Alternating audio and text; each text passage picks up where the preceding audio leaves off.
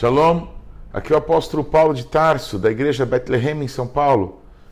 E na noite de ontem nós encerramos a celebração da festa de Hanukkah desse ano de 2019, uma festa que fala de um grande milagre que Deus fez para o seu povo em Israel, cerca de 100, 150 anos antes de Jesus. E Jesus é essa própria festa, e foi sobre isso que celebramos. Ele que no Evangelho de João aparece nessa festa dizendo que é o bom pastor, porque o bom pastor é aquele que dá vida pelas suas ovelhas. É, a festa de Hanukkah é celebrada em oito dias, e esse número oito ganhou um sentido muito especial nesse tempo. E é sobre isso, isso que sobre Deus tem falado ao nosso coração que motivou que eu gravasse essa mensagem para pessoas que amamos e que queremos bem. A Bíblia fala de um período de seis dias em que o homem trabalhará, pois no sétimo o homem descansará, porque Deus fez todas as coisas em seis dias. E no sétimo dia Deus descansou. O ser humano nessa terra tem caminhado para a conclusão do sexto milênio, desde que o homem foi expulso do Éden. Há quase seis mil anos, o homem tem peregrinado nessa terra, mas a Bíblia nos garante que no sétimo milênio, Yeshua reinará durante mil anos nessa terra. Depois disso, novos céus e nova terra. O grande dia do juízo, o trono branco do nosso Deus descendo sobre essa terra, o mal sendo extirpado de vez, e então novos céus e nova terra a nova Jerusalém que descerá dos céus e será o lar daqueles que temem a Deus, aqueles que amam e confiaram no Senhor durante o tempo dessa vida para sempre. O número 8, então, tem um significado de um novo início, de um novo tempo. Assim como depois de um ciclo de trabalho vem o Shabat, e depois do Shabat um novo ciclo se inicia, o oitavo dia se torna o primeiro de um novo ciclo. E a consagração dessa oitava luz de Hanukkah, essa palavra que quer dizer em português consagração, dedicação, ela nos aponta para um novo tempo, depois de um grande milagre de Deus. Esse milagre é, conta a história que os judeus que eram sacerdotes, depois de terem restaurado a casa de Deus de uma profanação terrível que aconteceu, eles tinham apenas um recipiente com azeite comprovadamente puro, porque estava lacrado. E eles usaram apenas aquilo que era verdadeiramente santo, puro ao Senhor, para acender a luz na casa de Deus, num candelabro que se chamava menorá e que aponta para a pessoa de Yeshua. Esse azeite, ele durante sete noites seguidas, ele não se apagou, ele se multiplicou. E na oitava noite, quando já se tinha um novo azeite, uma nova produção, segundo a ordem do templo, segundo as direções de Deus, aquele azeite é, que tinha sido colocado começa a perder a sua força, mas o povo ali já tinha um azeite novo consagrado a Deus. Esse grande milagre nos fala que existe um tempo em que Deus realiza coisas sobrenaturais na nossa vida. Mas depois desse ciclo, nós devemos levar esse testemunho do que Deus fez conosco na nossa vida, na nossa intimidade, para que todos saibam que o Senhor é Deus. Então, quando a palavra de Deus declara que os céus são céus do Senhor, mas essa terra Ele deu para nós, para os filhos dos homens, isso importa que nós tomemos uma atitude no mundo natural, nos relacionamentos que temos, nos locais onde exercemos influência, para que aquilo que Deus fez de sobrenatural na nossa vida posso alcançar muitas outras pessoas. Enfim, tem coisas que Deus é, faz por nós e que está além da nossa capacidade do nosso alcance. Agora, coisas que nós precisamos fazer. Essa palavra Hanukkah, consagração, dedicação, ela aparece algumas poucas vezes na Bíblia, mas todas elas com significado muito especial. A primeira vez que ela é usada foi o momento em que Deus conduziu o seu povo do Egito para a terra da promessa. E naquele período em que eles caminhavam no deserto, Deus ordenou que fosse feito um santuário. E na consagração do altar, do altar dos sacrifícios, essa palavra consagração, dedicação é usada pela primeira vez. e todas as tribos levantam presentes, levantam ofertas para que se entregasse nas mãos dos sacerdotes, para que aquele altar consagrado, dedicado ao nosso Deus, ele pudesse ser inaugurado.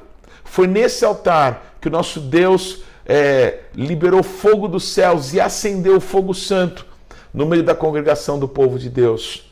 Pois o altar, a palavra para altar em hebraico é misbeach. Esse altar, ele fala do nosso coração. O nosso Deus sempre vai lidar conosco de dentro para fora. Primeiro acendendo o nosso espírito, que é a lâmpada de Deus. O nosso espírito sem Deus está morto por causa dos nossos pecados e delitos.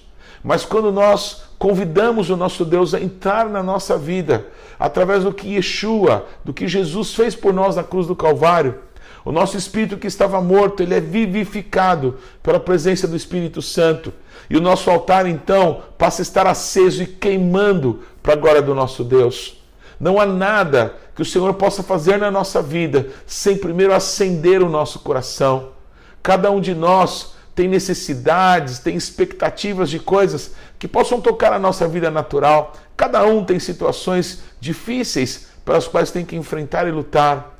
E o nosso Deus certamente tem prazer em nos livrar, em nos abençoar, em nos prosperar, porém, a maneira de Deus agir é sempre essa, de dentro para fora, do altar, que é o nosso coração, que é o nosso espírito, até que se manifeste em todas as áreas da nossa vida. A segunda vez que essa palavra Hanukkah, consagração, dedicação é usada, é o momento em que o altar no templo, o templo sonhado por Davi, Davi, um homem segundo o coração de Deus que recebeu do Senhor a planta para que a casa de Deus fosse feita. Aquela casa feita por mãos humanas era apenas uma alusão, apenas uma figura dessa casa que o nosso Deus tem feito através de vidas de pessoas de todas as nações da terra, de povos e línguas e tribos. Porque o nosso Deus, ele não habita em casas feitas por mãos humanas, o nosso Deus habita o coração do seu povo. Bem, quando aquela casa feita por Salomão foi ser consagrada, quando o altar daquele templo foi ser dedicado ao nosso Deus, novamente essa palavra é usada no momento em que Salomão ele adora a Deus de uma forma tão é, extravagante, tão grande, que ele faz incontáveis sacrifícios de adoração ao nosso Deus. Nesse momento, aquele altar e aquela casa são dedicadas, são consagradas ao Senhor. Novamente nós vemos a importância não é, dessa ligação entre o altar e agora o templo, a casa. Pois aquele templo, aquela casa, é como uma figura para a nossa alma. O nosso espírito que foi dado por Deus quando o homem foi feito pelas mãos de Deus, e o nosso Deus soprou sobre o homem o fôlego de vida.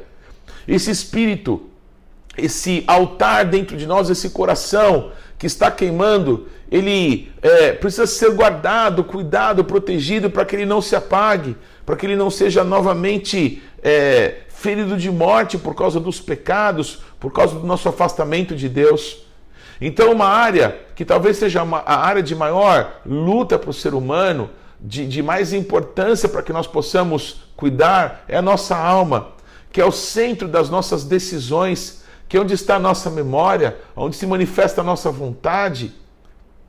Ali acontece a grande guerra que todos nós passamos, porque uma parte de nós, que é o nosso espírito, quer Deus, mas uma outra parte, por causa do pecado, quer se afastar de Deus, quer satisfazer os desejos da própria carne. Então, nessa luta entre o espírito e a carne, essa luta é travada na nossa alma. E o templo fala disso. É o templo que contém o altar. Então, para que o fogo de Deus não se apague novamente, nós precisamos cuidar das nossas emoções, nós precisamos submeter a nossa vontade à vontade de Deus. E por isso, a casa de Deus precisa ser edificada as nossas emoções, lembranças dolorosas do passado, traumas, situações que nos feriram, precisam passar pelo cuidado do nosso Deus. Precisamos liberar perdão para pessoas que nos feriram. Precisamos entender que todas as coisas cooperam para o bem daqueles que amam a Deus e são chamados segundo o seu propósito. Para que possamos deixar para trás coisas que deveriam já ter ficado para trás. Para que possamos prosseguir para o alvo da soberana vocação que o nosso Deus tem para as nossas vidas.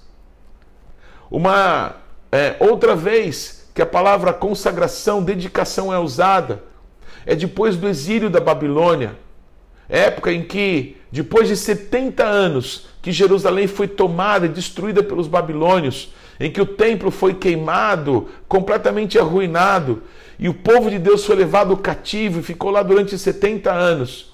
O nosso Deus promoveu um grande livramento. Ele cumpriu uma profecia que ele mesmo deu ao profeta Jeremias, que depois de 70 anos o povo voltaria. E quando eles voltaram, Deus começa a usar algumas pessoas, em especial um homem que era descendente de Davi, chamado Zorobabel, que foi um líder dessa restauração que se iniciou em Israel, junto com um sacerdote que se chamava Yeshua, curiosamente, o mesmo nome do nosso Salvador, a única palavra que quer dizer salvação, Yeshua. Pois esse homem, Zorobabel, e esse homem, esse sacerdote chamado Yeshua, eles tomam a iniciativa de restaurar o altar de Deus, de reconsagrar, não é? A casa que tinha sido destruída, eles lançam o fundamento de uma nova casa para um novo tempo. É claro que não havia aquela glória anterior daquela primeira casa construída por Salomão com tantos tesouros, ouro, pedras preciosas, tantas coisas gloriosas que foram empregadas, os artífices que vieram do Líbano, os, os melhores artistas daquele tempo em edificações. Agora eram pessoas que tinham voltado depois de 70 anos de um cativeiro, não tinham mais ouro, pedras preciosas, prata, mas eles fizeram uma outra casa, eles lançaram o fundamento, levantaram um altar. E os jovenzinhos que jamais tinham visto nada parecido, eles celebravam grande vitória, enquanto infelizmente algumas pessoas mais idosas, mais velhas, que tinham visto aquela primeira glória, aquela primeira casa, reclamavam e choravam, porque não havia mais nada tão bonito, tão rico, tão glorioso como eles viram no passado. Porém, Deus começa a levantar profetas nesse tempo. E uma das palavras foi que a glória dessa última casa que estava sendo levantada seria maior do que da primeira. A glória dessa segunda casa realmente foi maior do que a primeira. É, Deus entrou naquele local, o Deus vivo que se fez carne e habitou entre nós, entrou naquele local, porque Ele é a glória tão esperada por todos nós. E houve um momento que um dos profetas se levantou e disse: Zorobabel, você que lançou a pedra de fundamento, você também vai colocar a pedra de remate, apontando também para o ministério apostólico que Jesus ele deixou com seus doze apóstolos e que tem sido restaurado em todas as nações nesse momento em que nós estamos aguardando com, an... com grande expectativa a volta de Yeshua, a volta do nosso Senhor. Pois a obra estava quase concluída, o altar estava queimando de novo a adoração por nosso Deus. A obra tinha sido finalizada, mas Neemias, um homem que foi muito usado por Deus, quando ele fica sabendo que os muros de Jerusalém estão derrubados e as portas queimadas e arruinadas, ele senta e chora, mas se levanta e vai tomar uma atitude. Ele vai pessoalmente para Jerusalém, ele pede autorização e, e ele é enviado como um governador para iniciar aquela obra.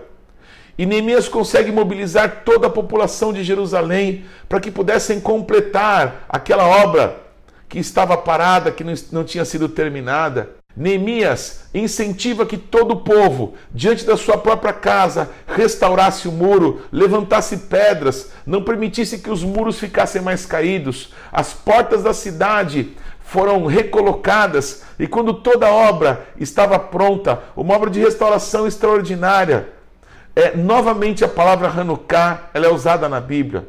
Então, os muros e as portas foram consagradas a Deus, e aí vai a palavra Hanukkah. E de um lado estava o sacerdote Esdras, e do outro lado o próprio Neemias, e sobre os muros de Jerusalém, muitíssimos adoradores, com seus instrumentos e com canto e com louvor ao nosso Deus, estavam ali consagrando os muros, reconsagrando as portas de Jerusalém. Pois os muros e as portas da cidade de Deus, elas falam do nosso corpo, elas falam também da, da nossa parte natural, da nossa parte física. Porque assim como a nossa alma tem as portas de entrada nos nossos cinco sentidos, na audição, na visão, no tato, no paladar, no olfato, Jerusalém precisava ter os muros recolocados e as portas para que os inimigos não voltassem a entrar, não voltassem a destruir a casa de Deus e apagar o altar do Senhor. Pois esse processo de restauração, ele é muito resistido pelo inimigo das nossas almas.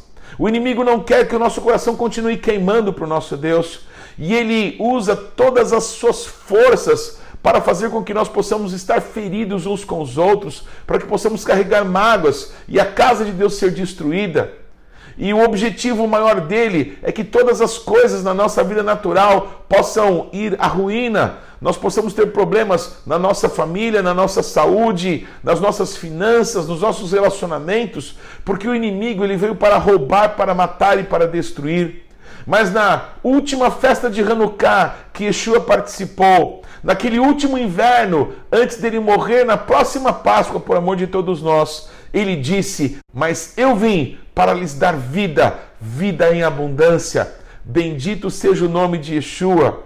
Então, nesse processo de restauração, primeiro o altar, primeiro o nosso espírito vai queimar de novo adoração para o nosso Deus, depois a nossa alma vai ser restaurada, e enfim, todas as áreas da nossa vida vão manifestar uma grande transformação que o nosso Deus sempre inicia da mesma maneira, de dentro para fora.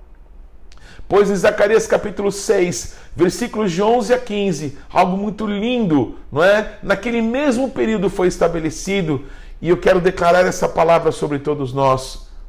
Recebe, digo, prata e ouro, e faze coroas, e põe-nas na cabeça de Yeshua, filho de Josadaque, o sumo sacerdote, e dize-lhe: Assim diz o Senhor dos Exércitos: Eis aqui o homem cujo nome é renovo ele brotará do seu lugar e edificará o templo do Senhor. Ele mesmo edificará o templo do Senhor e será revestido de glória. Assentar-se-á no seu trono e dominará. E será sacerdote no seu trono e reinará perfeita união entre ambos os ofícios. As coroas serão para Helem, para Tobias, para Gedaías e para Rem, filho de Sofonias, como memorial no templo do Senhor Aqueles que estão longe virão e ajudarão no edificar o templo do Senhor, e sabereis que o Senhor dos Exércitos me enviou a vós. Isso sucederá se diligentemente ouvirdes a voz do Senhor, o vosso Deus. Zacarias 6, 11 a 15. Pois esse ato profético que foi feito naqueles dias, quando o sacerdote Yeshua recebeu sobre a sua cabeça uma coroa feita de ouro e de prata, falando do ministério sacerdotal e do reinado. Reis e sacerdotes, esse foi sempre o plano do nosso Deus. Yeshua, ele é o nosso rei e ele é o sumo sacerdote da nossa confissão. E a glória dessa última casa será maior do que da primeira. Um tempo de dedicação, de consagração, um tempo de renovo do Senhor sobre as nossas vidas é chegado. É um tempo de nós buscarmos a Deus com toda a nossa força. É um tempo de nós fazermos de novo arder o fogo de Deus dentro de nós. É tempo da nossa casa ser verdadeiramente restaurada. É tempo da nossa alma ser alinhada com a vontade de Deus. Chega de mágoas, chega de lembranças dolorosas, chega do inimigo continuar nos fazendo suar frios quando lembramos de coisas que passamos no passado, de pessoas que nos traíram, de pessoas que nos feriram. Chega disso. Chegou o tempo de nós liberarmos perdão. Chegou o tempo de nós sermos fortalecidos pelo Senhor e pela força do seu poder. Chegou o tempo de nós vermos uma total restauração em todas as áreas da nossa vida. Tudo que proceder de nós será abençoado e será frutífero e mostrará glória para o nosso Deus nessa terra de forma visível. As pessoas verão a glória do Senhor nas nossas vidas. Pois o ano de 2020 vai ser um ano que nós não vamos apenas acertar o alvo, nós vamos acertar a mosca. É isso que o nosso Deus tem nos chamado para viver e nós vamos, com entendimento, buscar o centro da vontade de Deus para nós. 2020 será um ano de consagração consagração de todas as áreas da nossa vida ao Senhor nosso Deus. A Ele honra, a Ele glória, a Ele poder para sempre. Eu quero te abençoar com a bênção sacerdotal que nesses anos todos de ministério tem se transformado num marco, num símbolo daquilo que o nosso Senhor nos chamou para fazer e para ser. Que o Senhor te abençoe e te guarde. Que o Senhor faça resplandecer sobre você o seu rosto e tenha de você misericórdia. Que sobre a tua vida o nosso Deus levante a sua presença e te dê paz. Eu invoco sobre você o nome do Deus Todo-Poderoso e no nome bendito, no nome maravilhoso de Yeshua HaMashiach, eu te abençoo. Em hebraico, nós dizemos assim: Yevareh Adonai veishmerecha Yair Adonai panav eleha vehuneka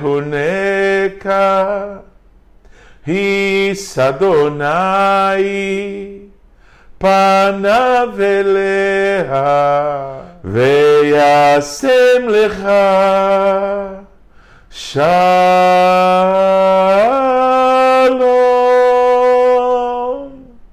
Deus te abençoe.